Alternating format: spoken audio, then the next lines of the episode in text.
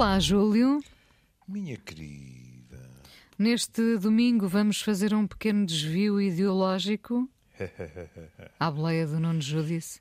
Fico-lhe muito grato, sabe? Porque isto, como compreendeu, tem muito a ver com a minha geração. Aliás, o Nuno é da colheita de 49 também.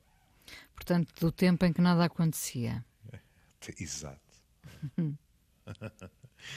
e, portanto, eu meti-lhe uma cunha para falarmos eh, deste poema que eu, que eu gosto muito, muito, muito.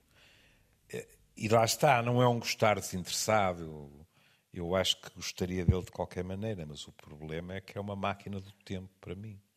Reenvia-me para, para locais, para situações, etc. É. Quer lê-lo, por favor? Quero, quero. Naquela, me... naquela, ai meu Deus, naquela mesa ao fundo do bar, na Faculdade de Letras, no tempo em que nada acontecia, a Inês já falou disto, e vamos ver como isto se repete, fugindo ao olhar atentos contínuos, falávamos mais de política do que de amor. A não ser quando tu passavas pelas mesas para ir buscar o café e os teus cabelos lembravam as deusas da antiguidade, com os ombros nus e o olhar perdido em algum futuro que só tu previas. Às vezes, o fumo do tabaco envolvia-te em uma névoa que lembrava os campos de batalha. E era como se pedisses que nos fôssemos alistar nos teus sonhos. Mas nós queríamos a realidade das tuas mãos e não o ideal de que a tua presença nos afastava. Calando as conversas à tua volta e obrigando os que estudavam a fechar os livros.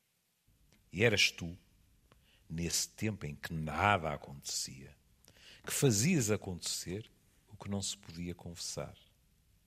O desejo que deixavas à tua passagem e que tínhamos de guardar connosco para que, à nossa volta, ninguém nos acusasse de fugir à revolução de que os teus cabelos nos distraíam. É uma delícia. Mas é, além de ser uma delícia, é verdade.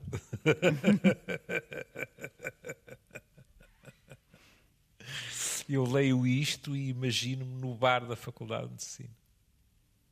No tempo, em que, no tempo em que se podia fumar e falar do fumo do tabaco, não é? É verdade. Também. Embora isso a mim não me dissesse nada, porque eu não fumava, não é? Mas pronto, está a ver, meu pai era um fumador compulsivo, portanto, e eu cresci. Eu, quando se fala dos riscos dos fumadores passivos, não é? eu agradeço sempre aos deuses, porque uh, só os 24 anos que eu vivi ao pé do meu pai teriam chegado, e sabe Deus que eu tive ao longo da vida muitos amigos que fumavam com chaminés, mas só aqueles 24 anos tinham chegado para me transformar num honesto fumador passivo. Claro, claro. Mas sabe, uh, correndo o risco desta afirmação, Uh, mas cá vai. Há, há, é importante que alguns poetas, pelo menos, não deixem de fumar, porque as palavras deles uh, carecem desse fumo. As palavras também estão envoltas muitas vezes nesse, nesse fumo do tabaco, não é? Nós adivinhamos essa pequena neblina uh, que, que, vem do cigarro e nós queremos imaginar precisamente isso, não é? de, de, gente que se perde nessa, nessa névoa e, portanto, alguém vai ter que continuar a fumar. Uh, nós, nós queremos os poemas ilustrados. Para além, para, exato. Para além de que nós estamos habituados a que nos digam isso em relação ao álcool. Hum? Gente que só Também. conseguia escrever Também. com a garrafa ao lado, não é? Mas o efeito calmante do tabaco direto e indireto, é indiscutível. De tal forma, porque, e por isso eu falei da questão indireto, quantos amigos meus a deixar de fumar eu vi a trabalharem com um cigarro apagado nos dedos. Mas tinha que lá estar. Sim, uma muleta quase, não é? É, é, é fascinante. Por é onde? fascinante a facilidade com, com que nós eh, arranjamos muletas e ficamos, de certa forma, prisioneiros de determinados rituais. Aliás, eu já lhe disse. Todos precisamos deles, não é? É. nas coisas mais, mais pequeninas, mais corriqueiras. Eu já lhe contei 30 mil vezes, não é? Que a única situação em que eu bebia brandy ou conhaque era tomar café. E com o meu pai.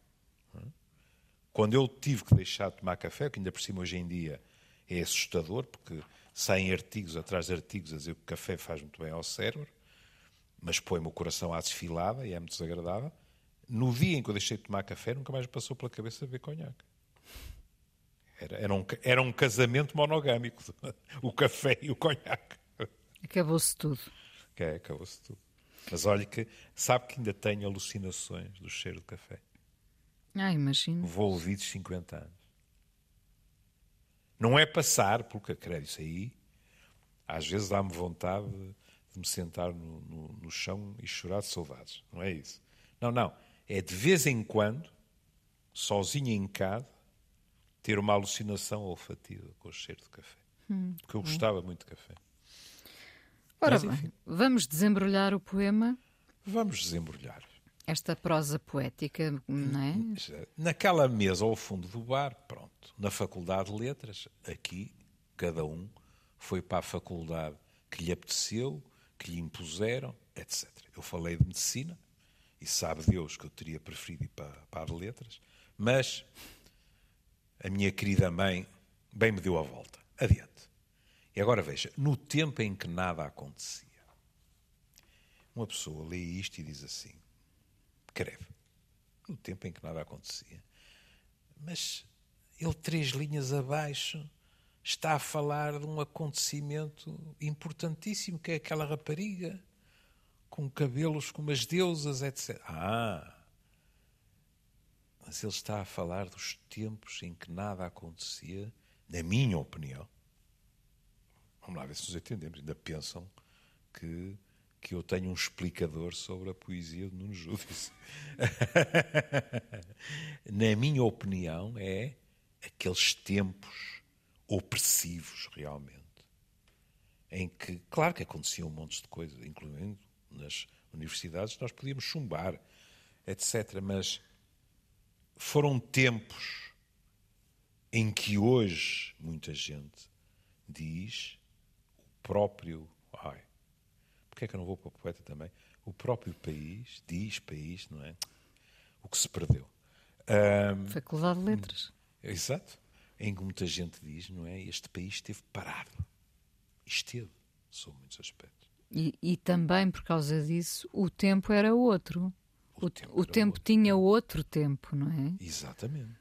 Exatamente. Esse da estagnação, do, em que parecia nada acontecer, até porque nós estávamos, nós, enfim, eu não na, na altura, não é? Mas havia muita gente à espera que algo acontecesse. Havia. Havia. E nas universidades havia gente a bater-se para que alguma coisa acontecesse. Estou a recordar a crise académica de 62, a crise académica de 69, pondo sempre o asterisco, o parênteses ou a nota de rodapé de que eu me limitei a fazer as greves, etc. Nunca fui daqueles que verdadeiramente arriscaram e deram o corpo ao manifesto. E sabe que naquela altura fugir à frente da polícia de choque, a não ser que tropeçássemos, era relativamente seguro porque nós éramos mais jovens, porque eles tinham muito equipamento em cima e, portanto, em princípio não havia azar. Em princípio, porque às vezes acontecem outras coisas. E olha, e quando acontecem outras coisas, é preciso ter sorte. Mas também, também essa sorte depende muito até de questões geográficas, sabe? Eu lembro de uma vez estar a fugir dos cacetetes e dessas coisas e de repente ter uma visão eh, verdadeiramente uh, assustadora. Era que também via cacetetes da parte da frente. Era uma sanduíche, sabe? O que, aliás, não era assim tão raro. Porque... Não havia forma de sair da sanduíche. É, Se fosse o recheio, em... não é? Pois é, de vez em quando os polícias faziam essa brincadeira, não é? que era vinham de um lado e do outro. E isso aconteceu-me uma única vez. Que engraçado isto. aos anos que eu não me recordava disto e é uma injustiça. E eu estava com, com um grande amigo meu e olhámos um para o outro e pensámos os dois a mesma coisa. Vamos apanhar poucas. E abriu-se uma porta e uma destas mulheraças do Porto disse: Entra. E nós, se possível, ainda acelerámos a corrida e foi de cabeça por ali dentro. Ela fechou a porta. E o meu corpinho poupou não sei quantas nodas negras. Safo. Safo. Por uma pessoa de que não recorda a face, que não recorda o nome, mas que, que eu não sei sequer se, se era contra o regime ou se não era, porque não, não é obrigatório que fosse? É? mas que viu rapazotes a, a caminho de, de levarem e decidiu não. Isso não é justo. Pronto. E deu-nos deu um pequeno asilo político.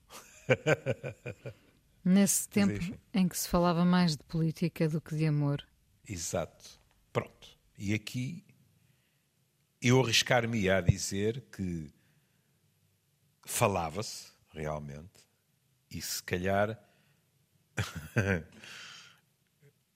alguns de nós, no mínimo, pensavam tanto em amor como em política.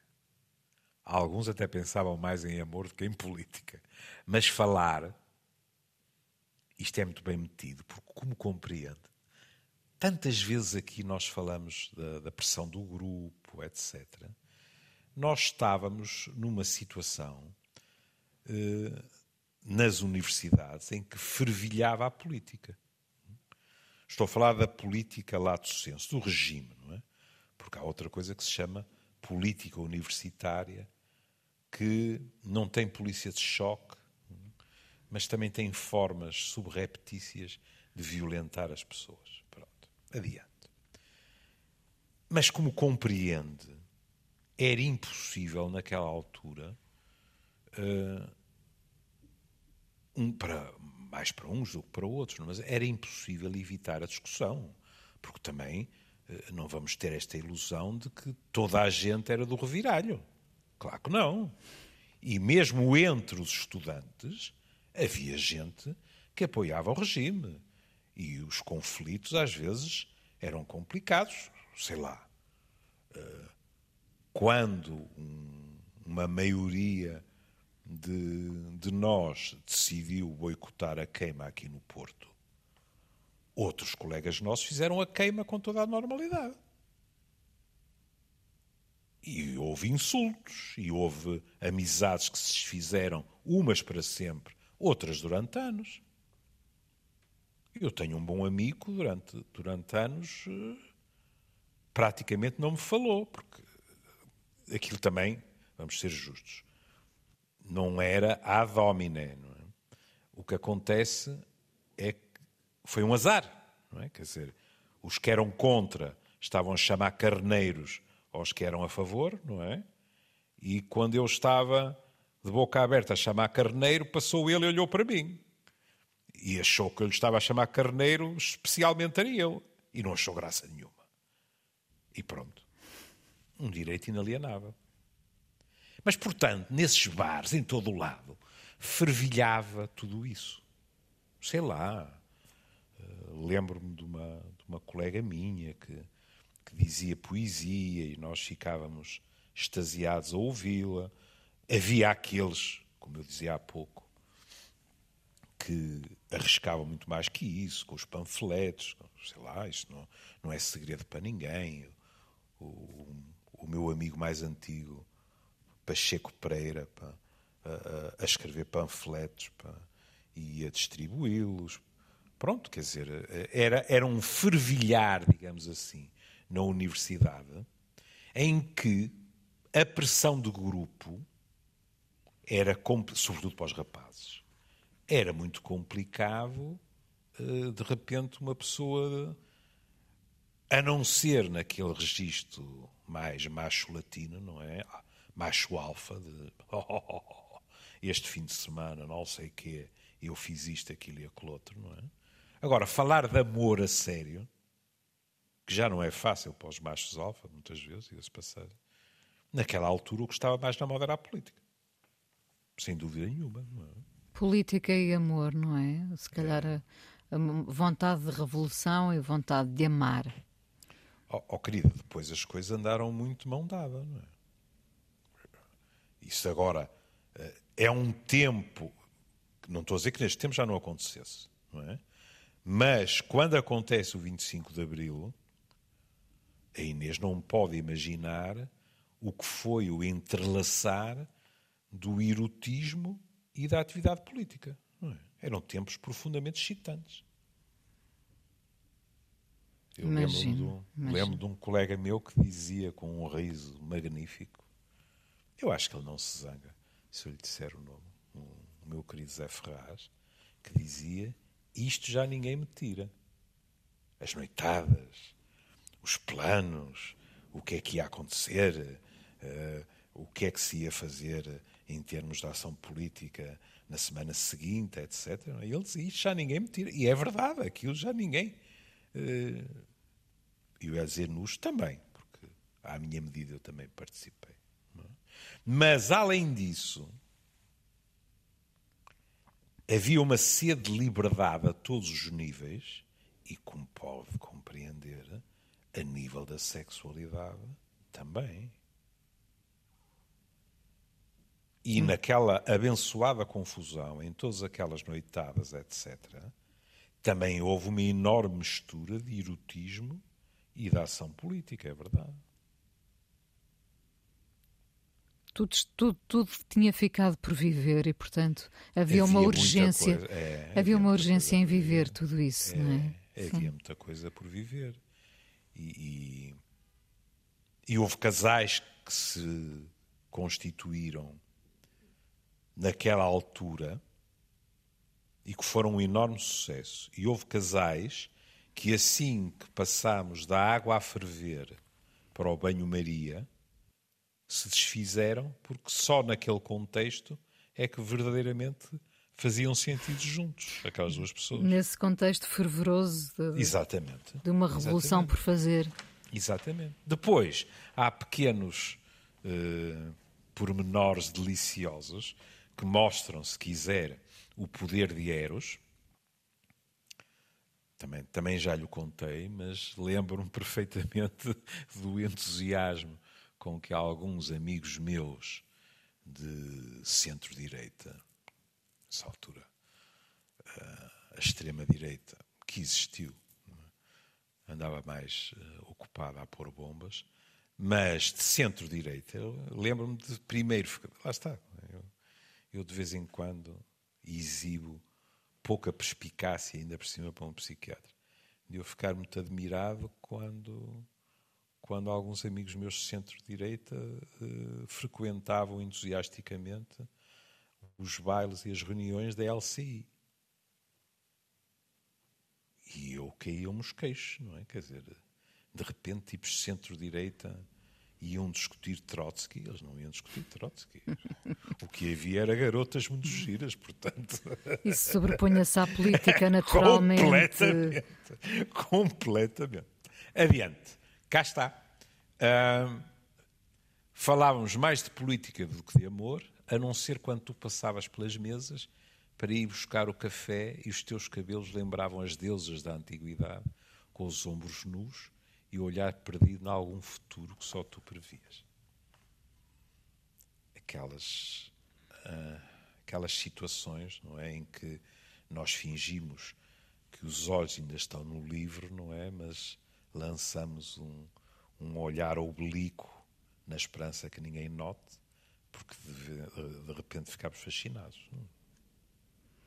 É, às vezes queremos, por acaso, que, que, que notem, não é? Ah, ficamos à espera de um Sim, de alguém que olhe para trás, o, não é? O macho, o macho alfa, não é? Olha com aquele ar de minha querida, não sei se já reparaste, mas o teu futuro amoroso está aqui. Passa por aqui, não é? Passa por aqui, sim.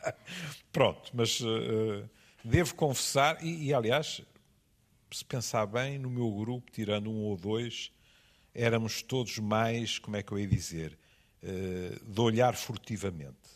Digamos assim. Mas enfim. Um, Com alguma poesia à mistura, portanto. Claro, também. Em algum futuro que só tu previas. Muito bonito. É? Que eles desconheciam. Eles estavam a discutir um outro futuro. Não, é? um futuro aqui são dois futuros, não é? Pois é. É esse futuro que se desenhava é. politicamente, mas depois o futuro de cada um também. De cada um, não é? E, repara até, porque na frase, quando ele diz num futuro que só tu previas, se quiséssemos, podíamos esticar a frase e dizer assim: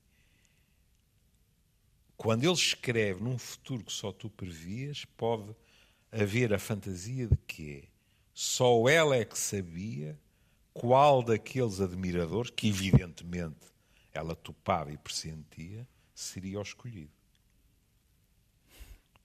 Havia o futuro de um daqueles, não na política, havia o futuro de um daqueles rapazes que ela podia prever e ele só podia desejar, provavelmente. E se calhar alguns daqueles rapazes tornaram-se líderes. Quantos? E se, e se calhar alguns daqueles rapazes julgaram que seduziram aquelas raparigas e o que tinha acontecido é aquele clássico: seduziram as raparigas, tinham decidido ser seduzidas por eles. que é uma situação que atravessou os tempos. Mas, enfim, às vezes o fumo do tabaco envolvia-te em uma névoa que lembrava os campos de batalha. Isto é bonito, ainda por cima, num homem na Faculdade de Letras, se nos lembrarmos que, olhe, no meu querido amor cortês, eh, tudo isto era encarado como uma guerra. Os combatentes do amor. E aqui vem a imagem de um campo de batalha. E era como se pedisses que nos fôssemos alistar nos teus sonhos. Mas nós queríamos a realidade das tuas mãos.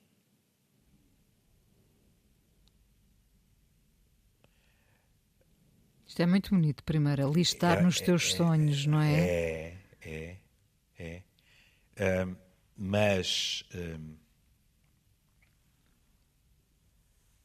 é assim.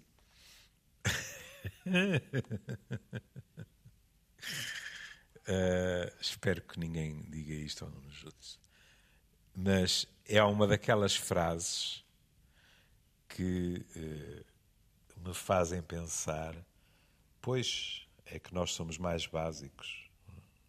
Porque se reparar, é dizer assim: era como se tu nos uh, titilasses, como se tu nos seduzisses, nos pedisses para que nos alistássemos, outra vez um, um verbo que tem a ver com batalha, não é? Nos teus sonhos, nos sonhos, que é qualquer coisa de etéreo, que reina no psicológico, não é? E ele diz: e faz o contraponto. Mas nós queríamos a realidade das tuas mãos. Ou seja, a velha história. Pois está bem, mas os homens têm um fraquinho pelos aspectos físicos. Sim, eles queriam era militar, militar na, na, na realidade Exatamente. dela. Ao menos, é? ao menos dar-lhe a mãozinha. Pronto, é? os sonhos ficavam para ela, eles queriam o real, sim. Depois podíamos ir a isso, mas há prioridades, não? E não o ideal de que a tua presença nos afastava. Calando as conversas à tua volta e obrigando os que estudavam a fechar os livros. Ou seja, um efeito verdadeiramente de terremoto. Não é? Um assombro. E depois até podemos uh, seguir a imagem e dizer: pronto, os mais honestos fechavam os livros. Os mais desonestos olhavam para o livro e não liam a ponta do chaveiro. É? O livro estava aberto. Se lhes perguntasse o que lá estava escrito, nada. Ou seja, esta mulher fazia praticamente. Agora vamos nos divertir um pouco com as instituições do antigo regime, fazia a União Nacional à volta dela. Pelo menos naquele bar. e eras tu, e agora repare a sua frase, e que é uma das frases mais fortes do texto. E eras tu, nesse tempo em que nada acontecia, é muito belo pelo contraste, porque bastava acontecer ela para aquele tempo ser um tempo daqueles, como é que é o provérbio chinês, que vivas em tempos interessantes, não é? Que tem tanto de, de fascínio como de ameaçador também, porque muitos desses tempos interessantes não são muito fáceis. Mas não interessa. Eras tu, nesse tempo em que nada acontecia, que fazias acontecer. Isto é. Estes marotos têm este talento, não é? Que é as palavras tornam-se berlindes nas mãos deles, nas cabeças deles, não é? E berlindes, se eu bem me lembro, não dos normais, mas daqueles grandes, os abafadores, como se chamavam. Ah, que eram maiores, não. lindíssimos. É? E depois há outra coisa aqui, que é este jogo com palavras eu gosto muito. Nesse tempo em que nada acontecia, que fazias acontecer, hum, eh, eh, este tipo de jogo de palavras faz-me lembrar outro do, dos meus poetas favoritos, que é Rui Belo, que, que, que fazia isto sistematicamente. Fazias acontecer o que não se podia confessar. Pois não. Se um deles em voz alta confessasse isto, ou havia uma epifania em todos os outros e a malta dizia apoiado, estou a pensar a mesma coisa, ou então ele seria exorzido. O desejo que deixavas à tua passar. E acho muito bem que ele escreva mesmo o desejo. Porque outra das coisas que o antigo regime procurava com denodo castrar era o desejo. Uma palavra proibida. Exato. Tem toda a razão. O desejo puro e duro. Repare que ele antes falou de amor, e agora podia falar outra vez, não é? Não, ele fala do desejo. E o desejo não tem nada de sujo. Tem. Nós podemos tem tudo Podemos... natural e ao mesmo tempo exato, poético e ao mesmo exato, tempo poético, evidentemente. Exato, é? exato. Nós podemos decidir, por exemplo, não ceder ao desejo, não tentar satisfazer o desejo. Isso é connosco. Não podemos negar o desejo. Podemos recalcá-lo, mas pronto, isso aí é outra coisa já. Adiante. Eh, uma coisa muito curiosa que pode acontecer em, em épocas de paixão e, e hum. fascínio é que depois também tendemos a achar que uh, todos podem desejar a, pessoa que nós desejamos, não é? Muitas vezes é. estamos tão fascinados, enlevados, que, que achamos que há uma multidão que, que, que, de repente também tememos até que essa multidão repare no nosso objeto de desejo, não é? Oh, oh querido, às vezes acontece. Às vezes, é? sim. Não é? Dizer, nesta, até, eu imagino que nesta altura acontecesse mesmo, não é? Até era mais fácil acontecer pelas, pelas restrições, etc. Não é? A idealização era mais fácil, a distância, que podia ser de quilómetros ou de metros, etc., era maior. E, e, e por outro lado, é assim: se uh, uh, naquela altura, bem, hoje em dia também, não é? Mas pronto, mas se naquela altura eu me encantava por uma garota, uh, das duas, uma. Ou era um tipo relativamente normal, e se era relativamente normal, por que não outros estarem encantados também por ela? Ou era um bicho de jardim zoológico que me encantava por uma garota por quem ninguém, para citar uma velha frase, nem o menino Jesus se interessava, não é? A primeira hipótese era mais provável, Inês. E por isso, se, como hoje em dia se, se utiliza muito em termos de expressão, a autoestima, se a autoestima não era famosa, nós podíamos não ir a jogo. Porque não nos passava pela cabeça ter alguma hipótese. Porque achávamos que os outros dançavam melhor, eram mais altos, etc, etc. Por que não? Claro. Hum. Mas, portanto, dizia eu, o desejo que deixavas à tua passagem e que tínhamos de guardar connosco. E agora ele sai do desejo na relação com ela e volta ao grupo. Hum? Mas tínhamos de guardar connosco para que, à nossa volta, ninguém nos acusasse de fugir à revolução de que os teus cabelos nos distraíam. É evidente que metade do que, dos que poderiam acusar estavam a ser hipócritas porque o desejo também lá estava.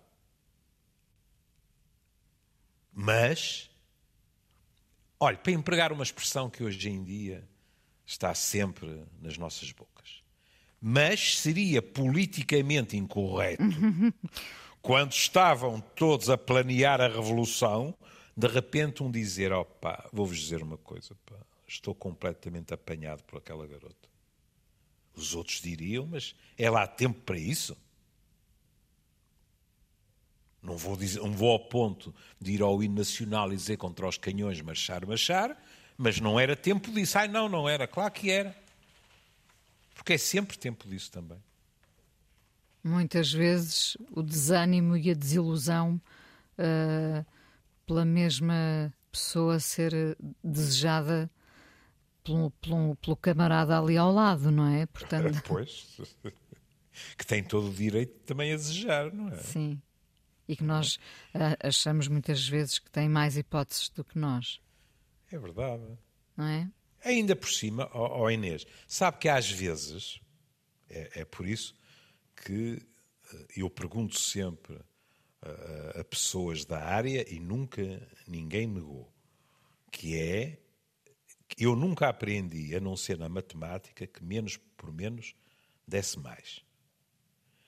Suponha que há dois, ou três, ou quatro, e aqui estamos a falar de rapazes, vamos ver se nos entendemos. Também existia desejo nas raparigas. É claro que para as raparigas ainda era então, pior. Então, eh, para as para raparigas assumir, é que era é? mesmo uma palavra proibida. Completamente, não é? não é? E, no entanto, de vez em quando havia alguns desastres, não é? E alguém dava com a língua nos dentes e criavam-se situações hilariantes a posteriori, mas na altura que nos surpreendiam. Por exemplo, ó oh, Inês, não imagina, quando eu lhe digo às vezes alguém dava com a língua nos dentes, estou-lhe a falar com o maior rigor, não é? É a verdade. E, embora, eh, digamos assim, a, a nossa relação entre os sexos não tivesse nada a ver com a naturalidade que existe hoje, felizmente, mas nós tínhamos amigas. E as nossas amigas tinham amigos. E as pessoas falavam. E as pessoas perguntavam. É? Mas, olha, é, havia uma anedota nesse tempo que resumia isso muito bem. Que era um rapaz que se aproximava de uma miúda, metia conversa com ela, o que já era uma demonstração de alguma coragem, mas depois ele ficava completamente embatucado e não sabia muito bem de que é que havia de falar. É? E, e ela tinha que fazer as despesas da conversa e então dizia-lhe, então, e vocês, quando estão reunidos, de que é que falam? E ele, completamente em pânico, não sabia o que é que havia de responder, disse ah, ah, das mesmas coisas que vocês. E ela, seus porcos.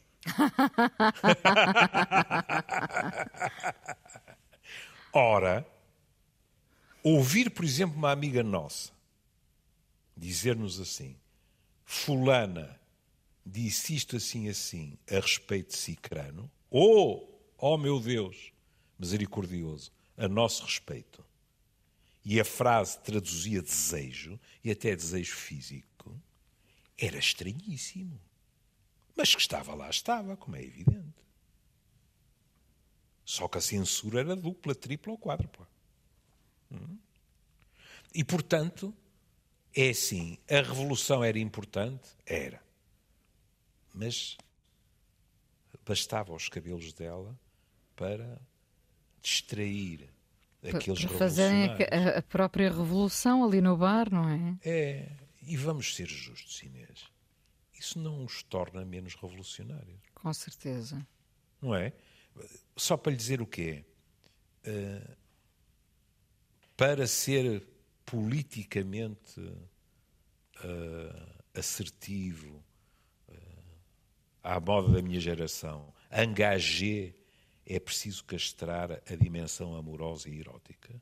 Creio. Nem pensar, eu até diria, e já aqui falámos disso, que um dos problemas graves dos nossos políticos uh, criam um fosso com, com os seus eleitores é precisamente uh, muitas vezes esconder a dimensão humana, uh, a dimensão amorosa, uh, terem um discurso programado e preparado e não nos darem este lado, este lado que os incentiva, motiva, não é? Que os atira muitas vezes. Claro que o poder também os atira para o palco, mas às vezes uh, estes homens e mulheres uh, são movidos também por paixões que os levam até ali, não é? Sim. E nós não sabemos isso. E isso é uma, eu acho que é uma, uma grande falha. De, ou seja, a falha deles é precisamente o medo da falha. Tem razão. É, é porque... e, e sabe, uh, eu não digo que não dê resultado, pronto, mas uh, assusta-me muito, assusta-me, que estupidez, não me assusta nada em termos individuais, mas impressiona-me muito uh, a maneira quase robotizada como uh, nos é apresentado a ação de determinados políticos, em que se faz o perfil dos eleitores de determinada região, que é para o discurso bater aquelas teclas exatamente porque são aquelas que vão dar isto, aquilo e aquilo outro. E não estou a dizer que isso não funciona. Mas continuo perfeitamente convencido que quando um político consegue transmitir uma impressão de espontaneidade, de que é genuíno e de que se preocupa realmente com as pessoas e não aquelas coisas que vemos nas campanhas eleitorais que são uh, uh, uh, agentes, sobretudo do interior, a dizer eles vêm cá de 4 em 4 anos. Em grande parte das vezes é verdade. É verdade, sim. Pronto. Continuo convencido que quando, quando, quando as pessoas de carne e osso que vão pôr o voto têm a sensação, ele está lá, ou ela está lá, mas não deixou de ser como nós, isso é um trunfo brutal.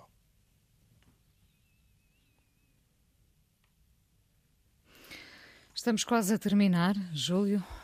Hum... Se calhar estamos, estamos, estamos a chegar à hora de também ir tratar das nossas ambições políticas. não, isso não. De, fazer, de fazermos nós as nossas pequenas revoluções. Hum, é, é.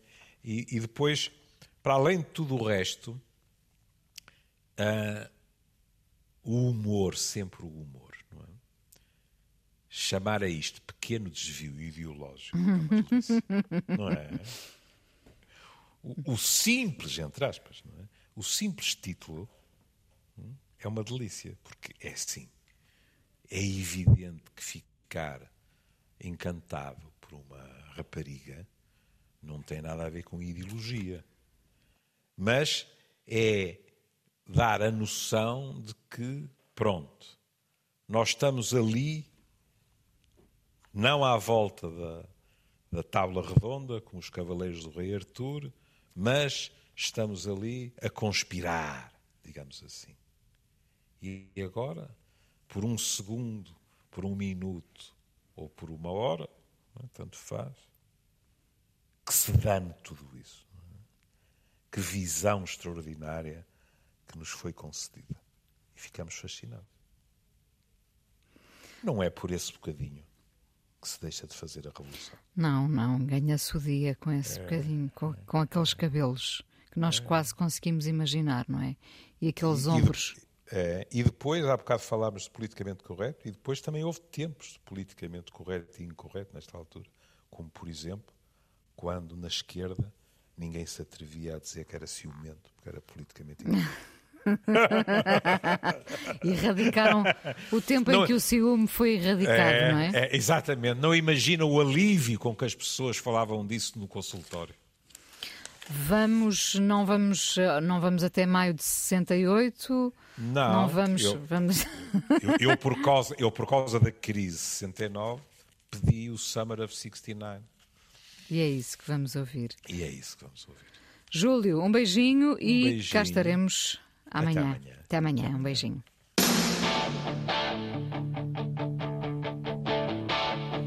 I got my first real six string,